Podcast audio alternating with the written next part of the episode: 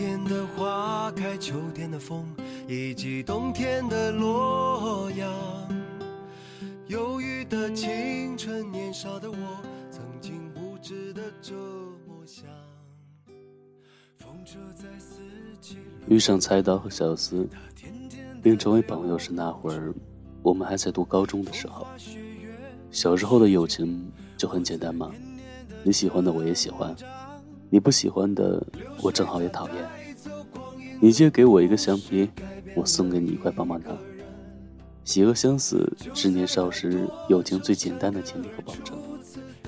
菜刀和小司都是非常有才的人，那会儿我们三个就是黄金铁三角，整天泡在一起好像也不腻。几乎每周都要约在书店见面，可惜很快就迫不得已的分开了。读高中的时候，我留在了本校，他们两个各自选择发挥特长，去了一个艺术学校学习画画。他们开始与我一城南一城北，相隔整座城市。城市很小，南北东西也不过几十里的距离。但如果不刻意去约会的话，那么很久也遇不到一次。即使这样，我们依旧没有放弃这段感情。中午常常一起约出来吃饭，匆忙骑车一来一去呢，也就没有了午休时间。下午上课时虽然很累，心里却是满满的。这样维持了三年，交际淡了，但感情没淡。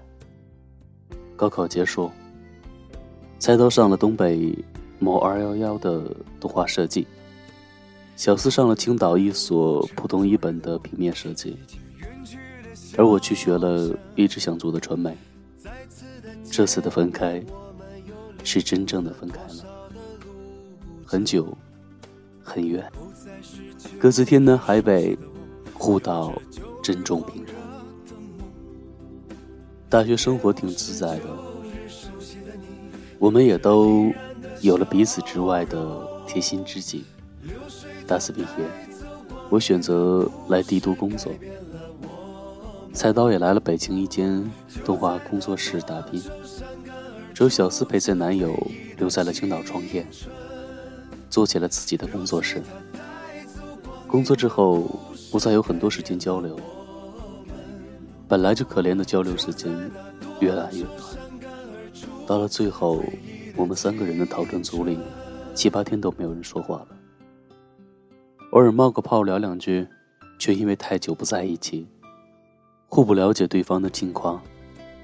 每提一件事，总要铺垫许多背景，来解释这个人是谁，而他们更疲于了解那些与自己无关紧要的人事，于是渐渐的。我们不再开口，他们更是从不主动出声。只记得那些日子里，我们都忙着在天上飞来飞去。也许我们最近的距离，就是乘坐航班在天空交错飞过的时候。搬了很多次家，他们送我的花和小礼物，我却一直没有舍得丢掉。一五年年末。小四结婚了，就是让她留在青岛的那位男朋友。看到邀请的时候，我愣了很久，然后立刻请年假飞去青岛参加她的婚礼。那是我第一次看见她的男朋友，之前仅仅见过她更新在朋友圈的照片而已。我记得我点过赞。还留了评论，他没回我。本以为我们三个能借机会见一面，结果到了以后才知道，菜刀出国了，参加一个什么机构的培训，只在微信发了一个大大的红包。婚礼当天，除了小四，我谁都不认识，于是一个人去了现场，早早站在视野最好的地方。聚光灯下，他挽着新郎的胳膊，笑得很幸福。身后站着他的两位伴娘，我也不认识。我默默地望着他，与新郎交换戒指。互相承诺，回顾恋爱经历，发自内心的祝福他永远的幸福快乐。婚宴快结束的时候，我因为赶飞机，也没有打扰他，悄悄的提前离开了。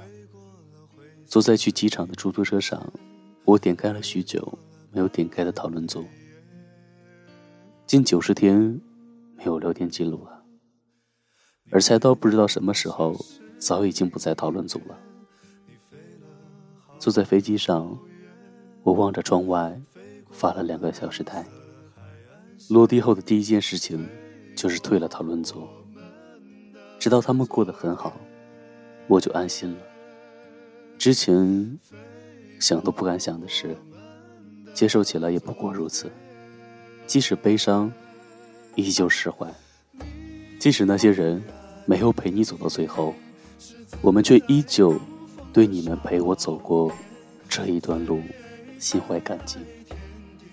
其实现在看来，好朋友这个称呼，所属人的确是阶段性的，时间和距离都是磨灭感情的杀手。时间、空间，无意识的撮合，让我们在某一时刻认为彼此是最好的朋友，连分开这件事情都不敢想象。这些年，完全不同的经历，我们都变了，有的从一腔热血变得安于现状。有的还在钢铁洪流中打拼着，未来，现在，要把握好生命中的每一次相遇，也要尊重成长中的每一次失去。我生命中遇到的那些朋友啊，你一定要过得很好，而我相信，岁月漫长，我也一定会成为更好的自己。好了，各位朋友们。我们今天呢，就到这里，就到这里吧。